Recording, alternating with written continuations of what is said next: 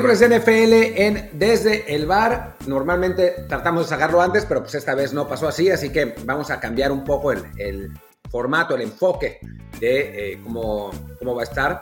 Creo que, digo, esto no lo hablamos fuera del aire, pero se me acaba de ocurrir que también vamos a analizar el partido de jueves por la noche, digo, para ya no tener que sacar el, la previa mañana corriendo y poder, poderla sacar viernes o sábado. Eh, pero además vamos a hacer un análisis en lugar de partido a partido de lo que pasó la semana pasada. Vamos a hablar división por división, y esta fue idea de Luis, eh, sobre cómo han venido los equipos durante toda la temporada hasta lo que llevamos. ¿Cómo estás, Luis? ¿Qué tal Martín? Pues bien, aquí ya listo para este análisis de la NFL. Como dice Martín, esta vez lo hicimos un poco más tarde de lo habitual. Había muchísimos temas de otros deportes en lunes y martes, así que se quedó esto para un poco más atrás. Y, como, y pues precisamente por lo mismo, pues ya no tiene mucho caso hablar de partido por partido lo que pasó en la semana 6 de la NFL. Mejor hacemos un, un pequeño repaso de cómo va cada división y qué equipos están ya empezando a despuntar y cuáles están yendo pues un poco ya al caño.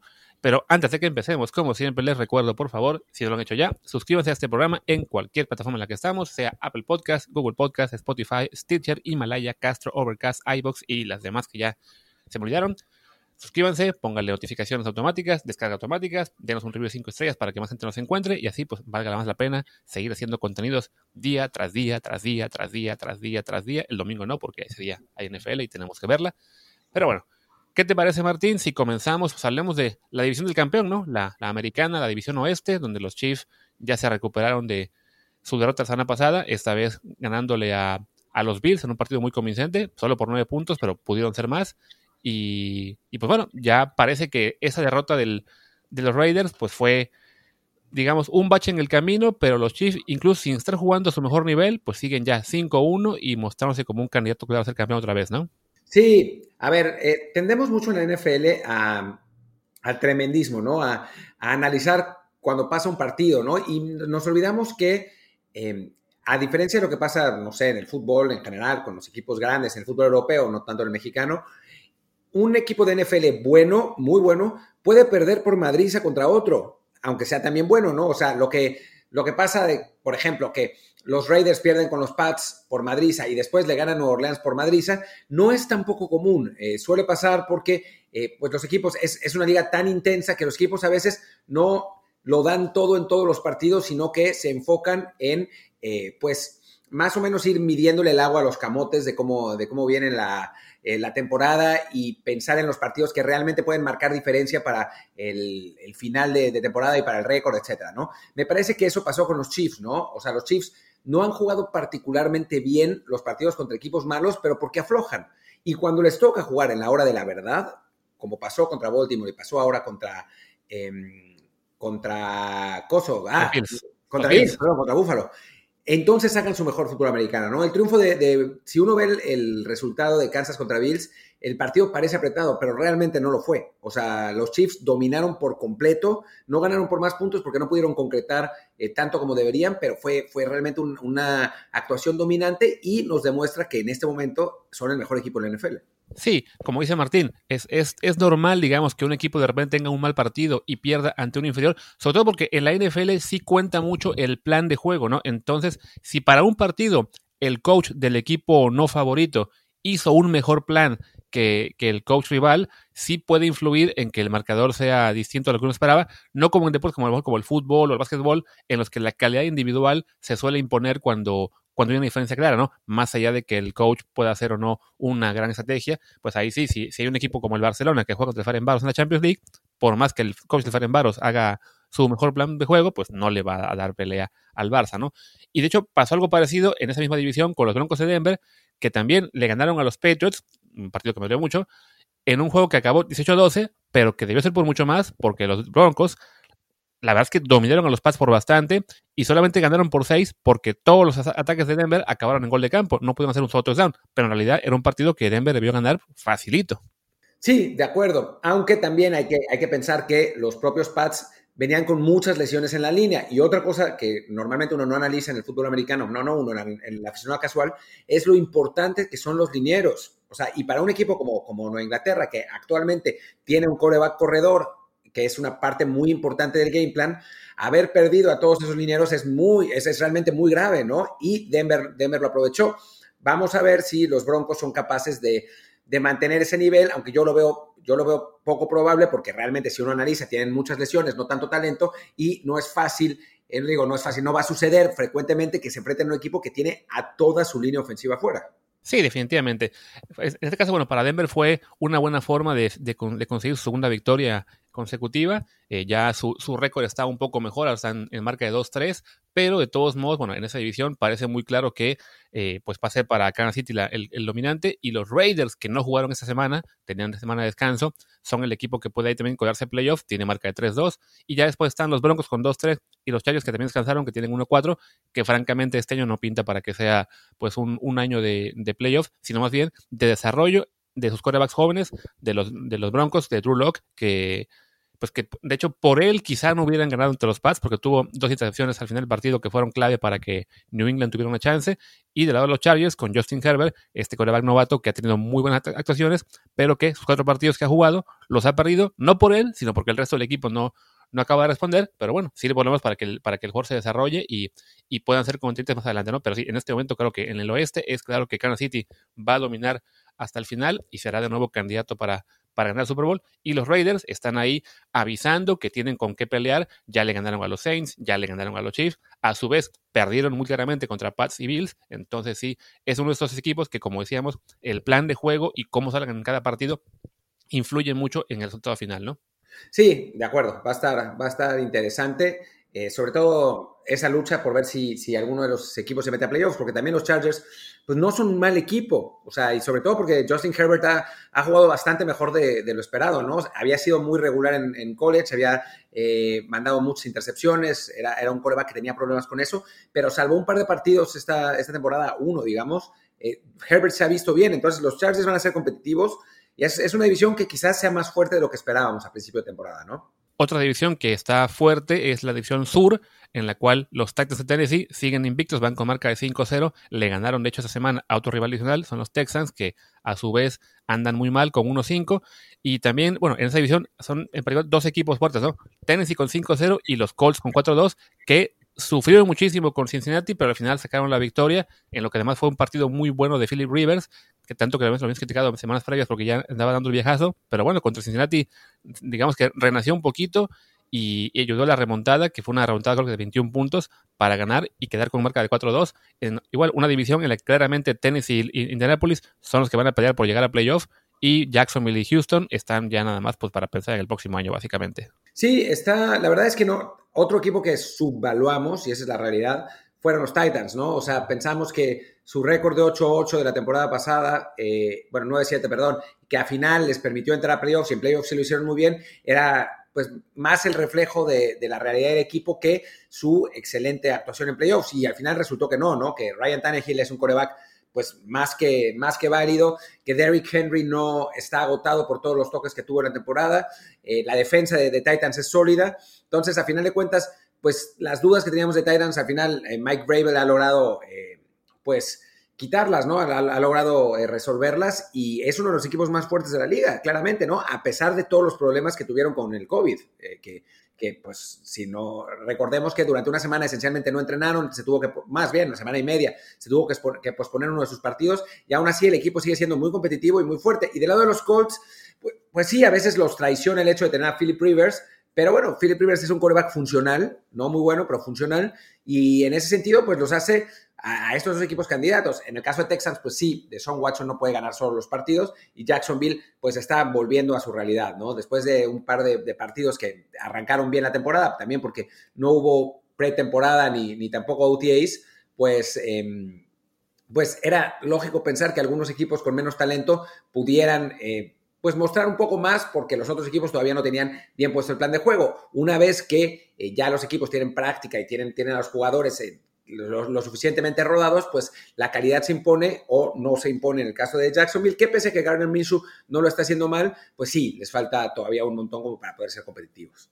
Mencionaste al coach Tennessee y a Mike Bravel. ¿Viste lo que hizo al final del partido contra Houston? Bueno, no, al final no. Durante el partido contra Houston, cerca del final, su jugada genial para, para tener más tiempo en el último cuarto.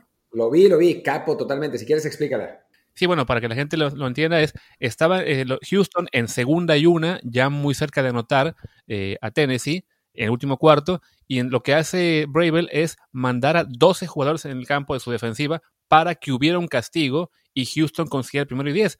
Que sí, como se oye, muy, muy raro, ¿no? Le, le, regaló un primero y 10 a Houston, pero la intención de esto era simplemente parar el reloj y que además Houston tuviera menos jugadas antes de anotar. O sea, Bravel dio por hecho que Houston iba a anotar, lo que quería simplemente era lograr que fuera en el menor número de jugadas posible para que a su vez le quedara más tiempo a Tennessee para buscar el empate, que fue exactamente lo que ocurrió, ¿no? Entonces ahí sí, Bravel se revela como un, como el discípulo más avanzado de, de Bill Belichick en términos de manipulación de las reglas y de conocer todos los recovecos, sin haber sido su, su, su discípulo como entrenador, pero sí fue como jugador muchos años. Parte de los Patriots, pues claramente le, aprendió muchas de las mañas. De hecho, le aplicó una similar el año pasado en el partido que se enfrentaron en playoff. Entonces sí, Bravel se está revelando como un, un coach no solamente muy buen motivador, con muy buenos planes de juego, sino también que se sabe todos los rincones del reglamento para que su equipo tenga más ventajas, ¿no? Sí, totalmente, y es algo, es algo muy importante, no solamente saberse el reglamento, sino saber aplicar esas cosas cuando más se necesita, ¿no? Porque no es lo mismo hacerlo en un partido random que en el momento decisivo para, para ganar un encuentro, y eso es lo que, bueno, ha, ha, marcado diferencias con Belichick, que pues a veces, y no tan a veces, se pasa un poco de eso, y de la raya, y, y lo hace ilegalmente, y pero que también muchísimas veces lo hace legalmente, ¿no? Entonces, es, es algo importante y es además la muestra de que es eh, un coach que está muy atento al detalle y eso para un head coach en la NFL es muy importante, díganlo si no, yo el, el, head coach de mi equipo es una catástrofe para eso y para todo y pues se nota la diferencia, ¿no? Los jugadores respetan mucho a los, a los coaches que saben, eh, que, que, están atentos al detalle, que son los obsesivos, que, que saben más que ellos y pues para, para Titans es, es, es muy importante tener un coach así otro coach, digamos, del mismo estilo, similar también, que se conoce muy bien en todos los rincones del reglamento y de su equipo, es Mike Tomlin de los Steelers. Así que pasemos a hablar de la división norte,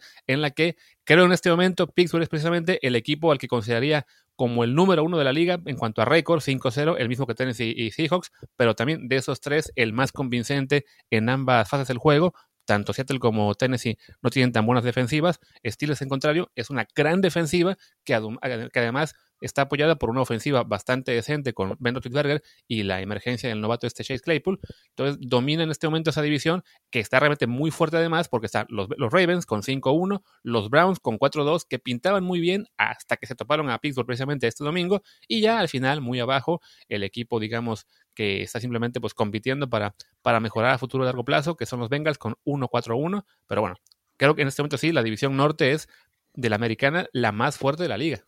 Sí, yo también, yo también lo creo. Creo que no deberíamos descartar tan rápidamente a los Browns. Es verdad que eh, han perdido feo los dos partidos contra los mejores equipos de la división, pero la, la NFL es, es, una liga que dura 16 eh, semanas, ¿eh? ¿eh? no, no 6.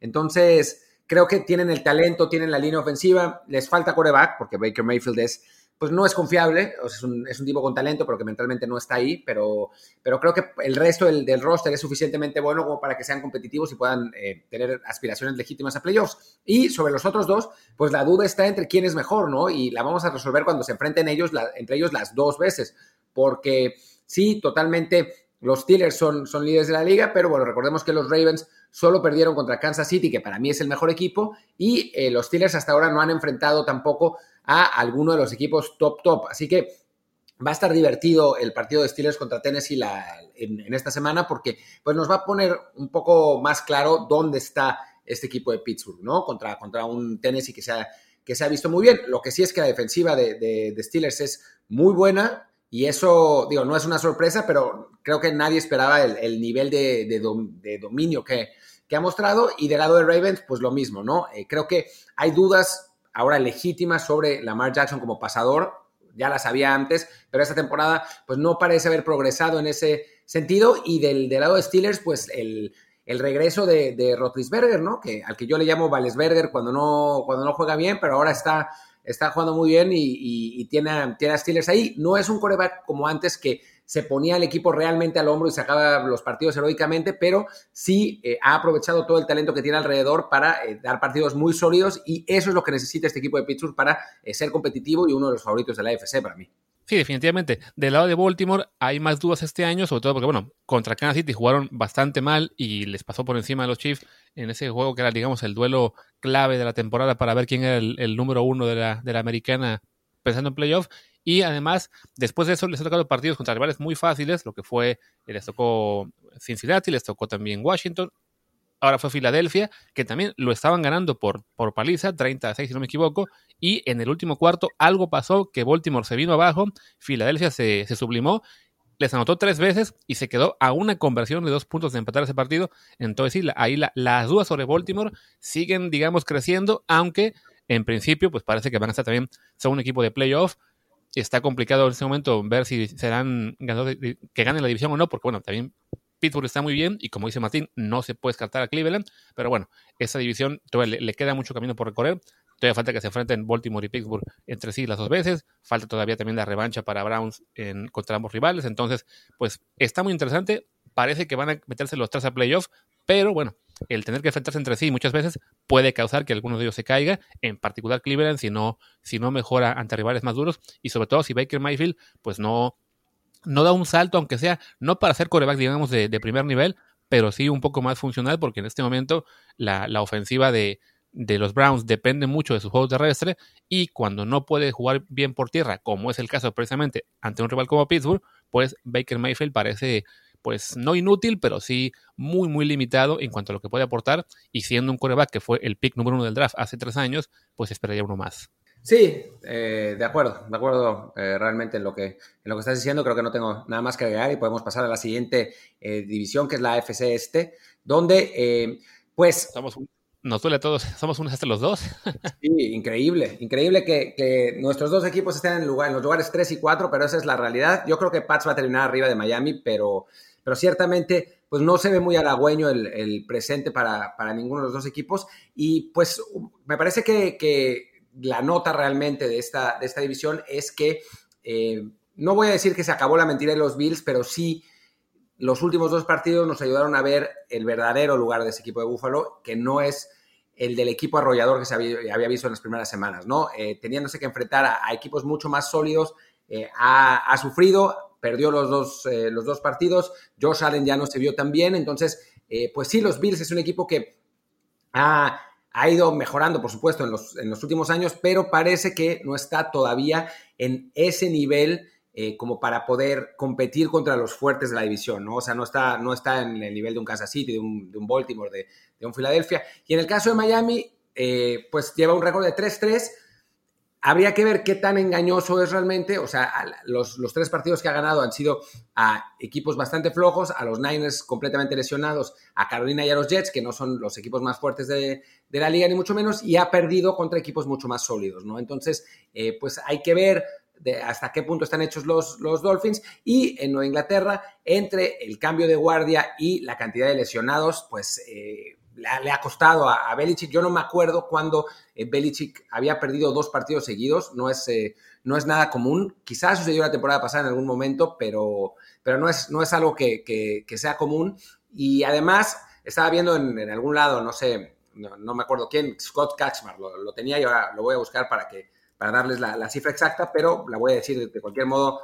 Con, con, temor a equivocarme, en los últimos 11 partidos de Nueva Inglaterra, han ganado cuatro, sí, ha ganado cuatro y perdido siete, que es un número para un equipo de Belichick terrible. Sí, el caso de los Pats, digamos que están pagando un poco lo que fue el, el final de la era Brady en cuanto a que, pues, por, tener, por seguir competitivos y por seguir en, modo ganar ahora, tenían que reforzarse con veteranos, tenían que buscar la forma de maximizar el top salarial. Entonces, de hecho, ya el año pasado llegaron, pues sí, a su límite, ya era un equipo más limitado, sobre todo por el hecho de que, bueno, el cuerpo de receptores era bastante malito, y eso lo, arrastraron hasta este año en el que, bueno, se va Brady, se queda el equipo con muy poco espacio en el tope salarial, entonces no se puede reforzar, se queda básicamente con lo que tenía el año pasado, que era una muy buena defensiva, que pierde algunas piezas en los apoyadores, y este, y solamente lo que pueda conseguir en el draft, y después viene la pandemia, nueve jugadores del equipo deciden aplicar el opt-out y no jugar este año, entre ellos algunas piezas igual importantes de la defensiva, y ya entonces es muy tarde para reforzarse porque aunque el equipo ahora tiene espacio en el top salarial, pues no había agentes libres que pudieran llegar para, para reforzar el ataque. Y ante Denver se vio lo que es un cuerpo de receptores realmente muy, muy débil, quizá de, lo peor de la liga y quizá el peor. Y entonces la única esperanza que tienen los Pats para competir es tener un muy buen juego terrestre y cuando la línea ofensiva tiene tantas ausencias, pues es, es, ya casi imposible, ¿no? Hablamos de que ese día tenían dos jugadores que estaban de baja, un tercero que quedó lesionado en el, en el último cuarto, que no, en el primer cuarto, y los dos que quedaban titulares tuvieron que jugar ambos fuera de su posición para poder acomodar ahí un rompecabezas muy extraño en la línea. Y sí, se notó ante Denver que les, les rebasó por muchísimo. Entonces, creo que los Pats tienen la esperanza de que, bueno, van a recuperar sus linieros, van a poder practicar más. Belichick siempre le acaba encontrando la, la, la a equipos de que sean competitivos, pero sí, este año no están ni, ni por asomo para ser campeones. Y ya tocará, digamos, básicamente, pues que sirva este año para desarrollar jugadores quizá pelear por los playoffs al final como comodín número 7, pero este, yo como fan por ejemplo de los Pats en este momento lo que pediría es que no sacrifiquen el futuro por tratar de competir este año, ¿no? Que no vayan a agarrar picks del año que viene para fichar a un receptor como hicieron con Mohamed en un año pasado y que no funcione. Mejor simplemente, bueno, si es un año de 8-8, que así sea, este, porque sí, pues no, no da para mucho más este equipo, ¿no? Y bueno, en general la división creo que es un año así, ¿no? O sea, los Jets claramente aspiran a ser el, pick número uno global del draft. Los Dolphins, un 3-3 muy engañoso, como decía Martín, le ganaron a, a Niners, a Jacksonville y, y ahora a los Jets. Y de hecho decidieron cambiar de quarterback y va a jugar a partir de ahora tú a Tango Bailoa.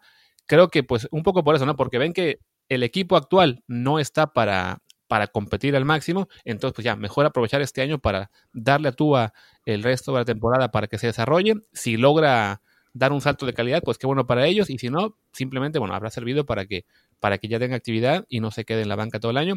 Y con los Bills, que parecían ser el, equipo candidato en esa división, eh, pues lo son en la división, pero definitivamente en la, en la conferencia parecen estar todavía un poco lejos. Sí, sí, así es. Eh, creo que que pues Bills le queda, le falta un año más y vamos a ver si Josh Allen, que tiene un, problema similar al de Lamar Jackson, que son corebacks atléticamente muy dotados, pero a los que eh, les falta presión en los pases y es algo que no se aprende tan fácilmente, a ver si, si, logra dar el estirón en algún momento. Lo que sí es que el roster es, es realmente muy bueno, entonces eso le permitirá sin duda alguna estar en playoff y ser, ser peligroso ahí. Pero bueno, ¿qué te parece Luis si pasamos a la nacional? Me parece muy bien. Arrancamos, si te parece, mejor con ahí con la. Con, o vamos con el orden diferente. Arranquemos con la división débil, que es el este, con este, pues esta patética división en la que acumulan entre todos cinco victorias por 18 derrotas, en la que esta semana perdió Dallas, perdió Filadelfia, perdió Washington y ganaron los Giants únicamente porque jugaron contra Washington. Sí, sí, sí, la verdad es que catastrófica la división, no hay mucho que decir. Yo sigo pensando absurdamente que el favorito es Dallas, simplemente porque creo que es mejor que los otros tres. Em, no sería mejor que Filadelfia, sin duda, si Filadelfia estuviera completo, pero los Eagles tienen como 25 lesionados, entonces eso, eso lo hace muy complicado. El otro día estaba viendo, no sé quién sacó una, una tabla con la cantidad de lesiones de, Filadelfia y es de risa, o sea, es realmente, eh, nada, es, una cosa muy, muy loca la cantidad de de titulares que no, que no están ahí, de suplentes, o sea, están jugando con el tercer equipo. Y en el caso de Giants, pues las lesiones también no han afectado. Eh, Saquon Barkley es, eh, ha sido fundamental el, hecho de que no esté, aunque ese roster no era suficientemente bueno para empezar. Y Washington es un equipo en reconstrucción, ¿no? Y que, que, que necesita además un coreback Kyle Allen es terrible, pero Dwayne Haskins era peor. Y Alex Smith, pues está ahí, pero no es el Alex Smith ni mucho menos del pasado. Así que es, un equipo que está sufriendo mucho por eso. Además, tiene una línea ofensiva que es un desastre y tiene una línea ofensiva que es defensiva, que es muy buena, pero pues no es suficiente, ¿no? Entonces, estamos hablando de equipos con muchos problemas entre la defensa de Dallas, la línea de gigantes, el roster entero de Washington y las lesiones de Filadelfia, y uno va a llegar a playoffs nomás porque así son las reglas, pero francamente ninguno lo merecería. Sí, no, en este momento, por ejemplo, para mí Dallas ya está entre los peores ocho equipos de la liga y pese a ello, en este momento llegarían a playoff y jugarían como locales de como comodines solo por ser campeones de esta división en la que con 2-4 pues superan a Filadelfia que tiene 1-4-1, mientras que Washington y Giants tienen 1-5. Entonces, pues sí, alguno será campeón de división. Yo también creo que pues está complicado porque bueno, Dallas perdió su coreback y, y esa pieza es sin duda la, pieza clave en cualquier equipo, pero Filadelfia sí tiene tal, tal cantidad de lesionados que, aunque tengan a una Carson Wentz que por momentos empieza a mostrar ya más del nivel que se le conoció cuando tuvo, estuvo cerca de ser MVP, la verdad es que sí, son tantas lesiones en tantas partes del equipo que se ve muy complicado que, que jueguen a un nivel suficiente para ganar, digamos, no sé, seis partidos más, siete partidos más y puedan ganar por la edición. Aunque bueno, como están las cosas, capaz que, que esa división la gana un equipo con marca de 6-10.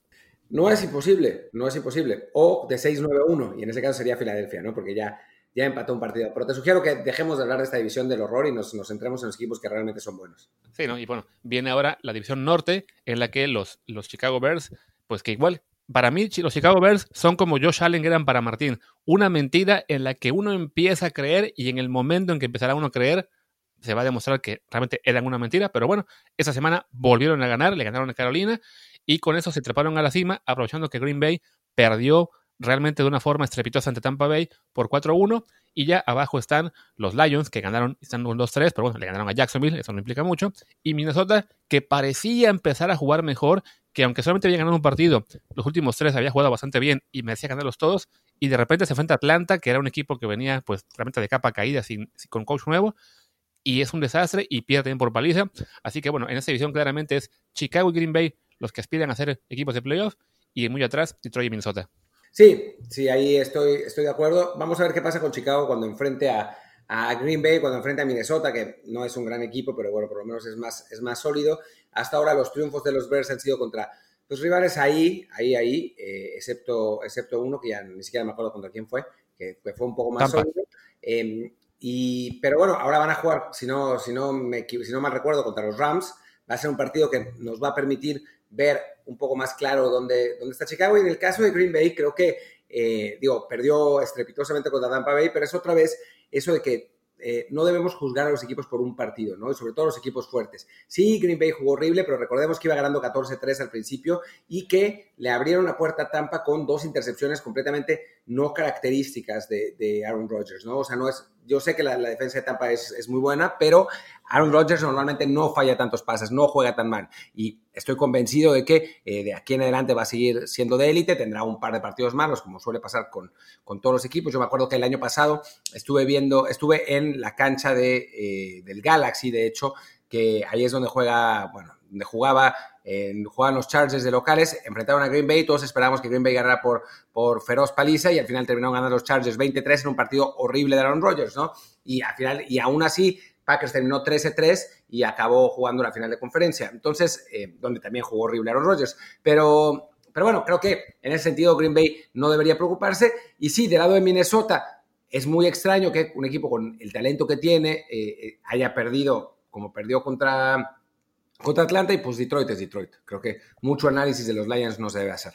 Sí, no, yo con Green Bay lo que me preocuparía sobre todo es que empiezo a notar, eh, digamos, similitudes con lo que fue la temporada pasada, que como dices, quedaron 13-3, llegaron a final de conferencia, pero la verdad es que no eran tan buenos. Simplemente era un equipo que tuvo un calendario muy sencillo, que eso le benefició para llegar a una marca muy buena y en playoff, pues al tener, tenían el bye, les tocó ya jugar nada más la, fase divisional como el ante Seattle, pero que una vez que se enfrentaron a equipos de verdad, que fue el caso de San Francisco, que lo enfrentaron dos veces y en ambas ocasiones los Niners les pasaron por encima. Y bueno, este año llegan los Packers, arrancan muy bien, arrancan con una ofensiva aparentemente en la que Rogers estaba jugando, digamos, eh, pues por nota, aunque sus receptores estuvieran lesionados o, no fueran, digamos, de, de nivel regular. Y de repente, en su primer partido de verdadera exigencia, pues otra vez acaban siendo superados claramente.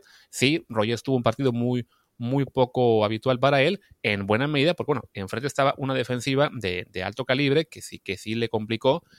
Y, el temor con Green Bay es que vuelva a pasar lo que el año pasado, ¿no? Que sea un equipo que aprovecha su calendario para acumular victorias, pero que a la hora de la verdad, contra rivales más fuertes, sí sufra y de nuevo se quede en el camino, ¿no?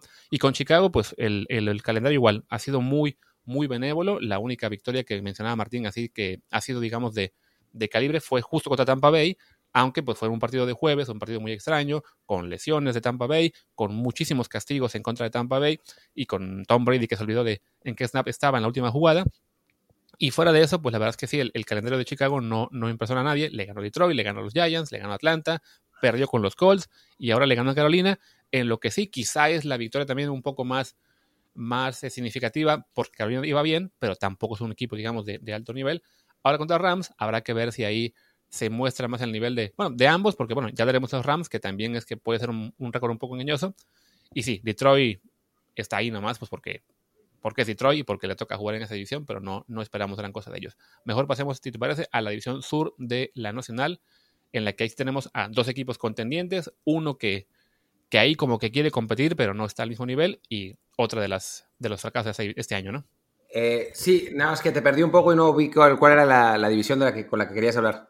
Ah, es la división sur. Hablemos en la que Tampa Bay, digamos, dio el, primer gran golpe en la mesa esta semana al ganarle a, Green Bay. Está también ahí New Orleans con marca de 3-2, que bueno, ha sido un, un, año, digamos, de altibajos para los Saints. Y después de ellos, los Panthers, que habían sorprendido al ganar tres seguidos, pero bueno, ya están un poco más en su realidad con 3-3. Y los Falcons, que ya incluso cambiaron de coach y les ayudó porque, bueno, ganaron su primer partido, pero claramente este año no están para ser campeones ni para llegar a playoffs ni nada. A mí los Falcons, sabes que me gustaban al principio de temporada, eh, pero después empezaron a perder partidos estúpidamente al estilo Falcon y se, alejaron. Pero es un equipo que podría estar 3-3 o 4-2 eh, eh, por, por las ventajas que llegó, que llegó a tener. Ahora, con el, en el hueco en que se metieron está complicado, pero yo creo que van a ser competitivos y van a dar algunas sorpresas a lo largo de la temporada. En, el caso de Carolina, pues ese 3-2 que tenían parecía estar un poco más eh, adelante en lo que se esperaba en, su curva de rendimiento, porque, bueno, tienen nuevo coach eh, con Matt Rule, tienen un, que le dieron un contrato de 10 años para, eh, pues, cambiar las fortunas del equipo. Que, fue de 7 años. Fue de 7. 7 años, bueno. 7 años, sí. Siete años. Eh, y después habían perdido a Christian McCaffrey, ¿no? Que es, eh, pues quizás el mejor corredor, eh, corredor de la liga, por lo menos en cuanto a, las yardas que puede conseguir desde el scrimmage, por aire y por tierra. les había funcionado bien el, relevo de Mike Davis, pero bueno, pues no es finalmente el mismo jugador. Y fuera de eso, pues no tienen tantísimo talento, ¿no? Bridgewater es, un buen coreback, pero no élite. Robbie Anderson es un buen receptor, pero no élite. Entonces, era, era un equipo que, que quizás estaba sobre pues está, estaba teniendo un mejor rendimiento de lo que, de lo que su talento indica y ese 3-3 me parece que es una, eh, pues una muestra un poco, un poco más justa de, la calidad de, Panthers, ¿no? Y sobre los líderes, pues es que es complicado saber, ¿no? O sea, Tampa Bay venía de perder con Chicago, ahora le gana a Green Bay, eh, son, son resultados engañosos los dos, me parece, o sea, tiene una gran defensa Tampa Bay, eh, tiene buenos receptores, Tom Brady puede darte un partidazo, puede jugar más o menos, eh, pero sí, obviamente es un equipo con, que, va a luchar por, playoffs y un equipo muy fuerte. Y del lado de Nueva Orleans, yo soy más optimista que la mayoría, o sea, más allá de los problemas internos que tiene el equipo, que sí los tiene, creo que todavía hay un montón de talento ahí. Drew quizás no tenga el brazo de antes, pero sigue siendo un quarterback muy inteligente. Michael Thomas, si es que no eh, quemó sus naves con el equipo, es uno de los receptores más talentosos de la liga.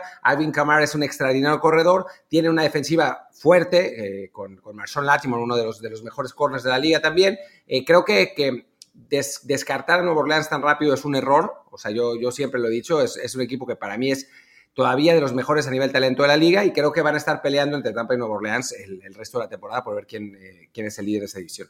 Que además ahí sí puede ser clave quién queda como líder porque yo creo que ambos equipos son en este momento, al menos por potencial, los más completos de la conferencia. O sea, son equipos que tienen muy buenas defensivas y, el potencial de, de, ataques muy sólidos y, y, eso es algo que no tiene ni los Seahawks ni, ni los Packers.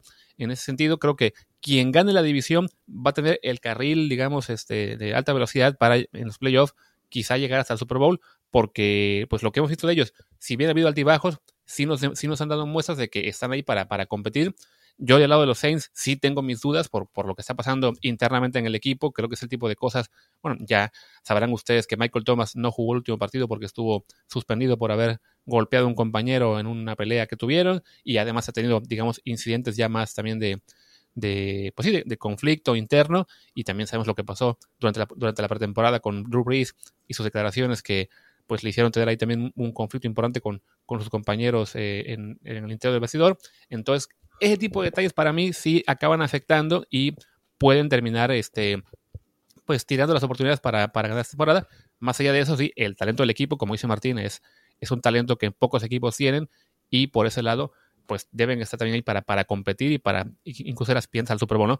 Creo que pues el Tampa Bay sí tiene la, ventaja de que el equipo parece más, más conjuntado en cuanto a tienen un solo objetivo que es ser campeones, aprovechar esta ventana muy corta que tendrán por haber llegado Tom Brady este año y que seguramente es este año y quizá el próximo como máximo y no más. Entonces el equipo está muy concentrado en ello, pero bueno, ya tendremos más oportunidades en las próximas semanas para ver si lo que vimos ante Green Bay se mantiene o si fue simplemente, como dice Martín, cosa de un partido y no, no es algo para tomar tanto en cuenta, ¿no? Y bueno, ya pasemos a la última división, que es la división oeste de la Nacional, en la que los Seahawks son líderes con 5-0, tuvieron su semana de descanso semana.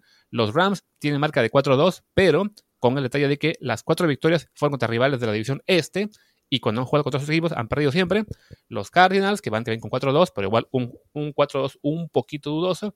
Y por último, los 49ers, que van con 3-3, aunque también pues con tantas lesiones que uno no está seguro si van a poder competir o no.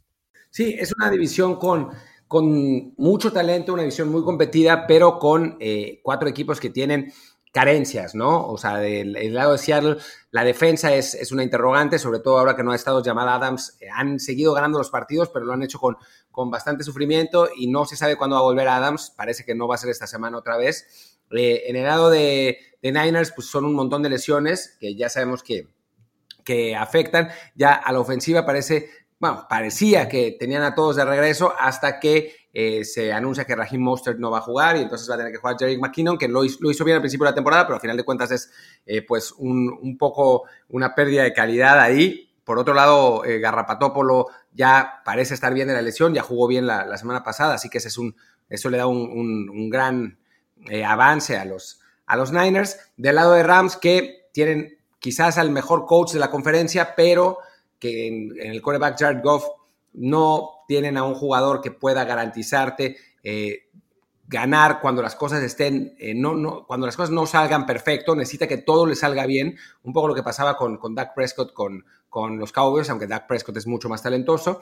Eh, del lado de, Arizona, pues Kyler Murray con altas y bajas, una defensiva que ha sido, ha sido castigada cuando han enfrentado a, equipos buenos, con Buda Baker, que no se sabe si va, si va a regresar o no, es un jugador muy importante para, para los Cardinals. Eh, entonces, pues sí, equipos con, con falencias, digamos, pero que también por otro lado son muy talentosos. O sea, tenemos a Russell Wilson por un lado, a Kyle Shanahan y su, su extraordinario, su extraordinaria mente para, eh, para la defensa y además un equipo muy talentoso en ofensiva, a los Rams que tienen Aaron Donald y, una defensa, a Jalen Ramsey, a una defensa muy sólida, y eh, los Cardinals que a final de cuentas pues, DeAndre Hopkins es el mejor eh, receptor de la liga, tienen a Kyler Murray que es un, es un buen eh, mariscal de campo, a, receptores muy rápidos, a un par de corredores bastante razonables, a una defensiva razonable también, o sea, son, son equipos que, que están por encima del promedio, pero no sabemos muy bien qué tanto por encima del promedio todavía, ¿no? Sí, es una división, digamos, en la que es muy complicado hacer una predicción porque todos tienen, todos tienen argumentos, tanto para pensar en que llegan a playoff como para pensar en que puede haber un, derrumbe, ¿no? Salvo Seattle, que creo ya lo, lo, veo más encaminado y creo que pase lo que pase, sí van a llegar a la postemporada, pero incluso ellos por, esa defensiva que tienen, que, que, ha sido, digamos, muy de el estilo de bend but not break, pues en, algún punto te acabas rompiendo porque ya no puedes seguir parando ofensivas al final y, y eso te puede llevar a un, a un desplome, ¿no? Creo que les alcanzará para llegar a playoff, pero no me sorprendería que en algún punto también tengan una muy mala racha y los rebase cualquiera de los otros tres, si bien creo que los Niners la, tienen más complicada por, por todas las bajas que tuvieron, entonces sí, es, es complicado pronosticar, por lo menos es una división que ahí sí es competitiva y lo va a hasta el final, no, no hay equipos que ya veamos como descartados de una vez o, o simplemente que esté empezando el año que viene, y bueno, por ese lado pues es, es lo interesante, ¿no? Sí creo que Seattle arrancó muy bien, pero sí no, es, es, complicado pensar en ellos como candidato ya firme al título porque todavía han mostrado mucha carencia a la defensiva, aunque si bien Russell Wilson pues, ha tenido un, un, excelente año y, quizá él pueda arrastrar al equipo para llegar a, hasta el final, ¿no? Sí, de acuerdo. Eh, va, a estar, va a estar interesante y creo que es una de las divisiones que se va a, a definir en los últimos partidos. Y bueno, pues pasemos a eh, la última división que nos falta, que es... Eh, no, ya no, ya terminamos, ¿no? Ya, ya, ya, ya, ya, ya la última. Quizá la última será la de Londres, Barcelona, Frankfurt, Múnich, cuando tengamos NFL en Europa otra vez, pero de momento ya acabamos el repaso división por división, así que creo que podemos acabar esto con el pick del partido de jueves, que como decías, eh, pues ya para hacerlo de una vez y no, y no tener que meterlo por ahí colado en alguna otra parte el episodio de mañana, pues tenemos el partido que es la visita de los Giants a los Eagles, justo en esa división del terror, pues Benito Jueves nos va a tocar ese partido. Nueva York en Filadelfia. Filadelfia es favorito por cuatro puntos. Y pues la verdad es que está complicado aquí pensar en, cuál, por lo que decías, ¿no? Que los Eagles tienen mejor equipo, sí, pero la mitad está lesionado. Y entonces ahí, pues todo depende de qué Carson Wentz veamos. Yo digo que van a ganar porque en los jueves suele ganar el equipo que es superior. Y en este caso aún creo que Filadelfia lo es. Pero sí no me animaría a decir que van a cubrir el spread. Sí, y lo peor es que en la división, en la NFC este suele ganar el equipo inferior, entonces eso lo hace todo caótico cuando, cuando hay partidos entre ellos. Yo también creo que va a ganar Filadelfia, pero creo que no va a cubrir el spread y aún así no apostaría ni en 5.000 lunas en ese, en ese partido, ¿no? Cuando, cuando hay juegos con, que, que, ofrecen tantas dudas, prefiero mantenerme alejado. Sí, no, definitivamente. Es, es el típico juego en el que no sabes ni siquiera quién va a estar por cada equipo, porque hay lesiones en, en ambos lados. O sea, Philadelphia perdió a Miles Sanders en el juego del domingo, entonces eh, es, es, muy difícil, sobre todo que se puedan recuperar con tan poco tiempo de, de descanso. Hablamos de equipos que jugaron el domingo, tuvieron un libre el lunes y a, a, preparar el partido hoy, básicamente. Entonces, sí, es, es muy difícil para, para, para, para decir. Y, igual, entonces nos quedamos con Filadelfia, pero sin que vayan a cubrir y en cualquier caso sin apostar porque no, no vale la pena. Si ya si, si algunos de ustedes le meten dinero a ese partido es porque realmente están muy, muy dañados y muy enfermos con su ludopatía. Exactamente, como era Luis hace un par de años, que apostaba a todos los partidos, todos. Pero bueno, creo que, creo que se ha hecho sabio con el tiempo. Y ganaba. A veces. a veces. Un, un, par de años sí, otro par no fue tan bueno. Pero bueno, pues ya terminamos el episodio de hoy. Eh, ya regresaremos mañana con, con, el repaso de la Champions League, sobre todo, que, que tenemos jornada esta semana y algún, algunas cosas más. Creo que y ya haremos el viernes seguramente lo que será la, la, previa con todos los picks del resto de la semana de NFL. Yo soy Luis Herrera, mi Twitter es arroba luisrha.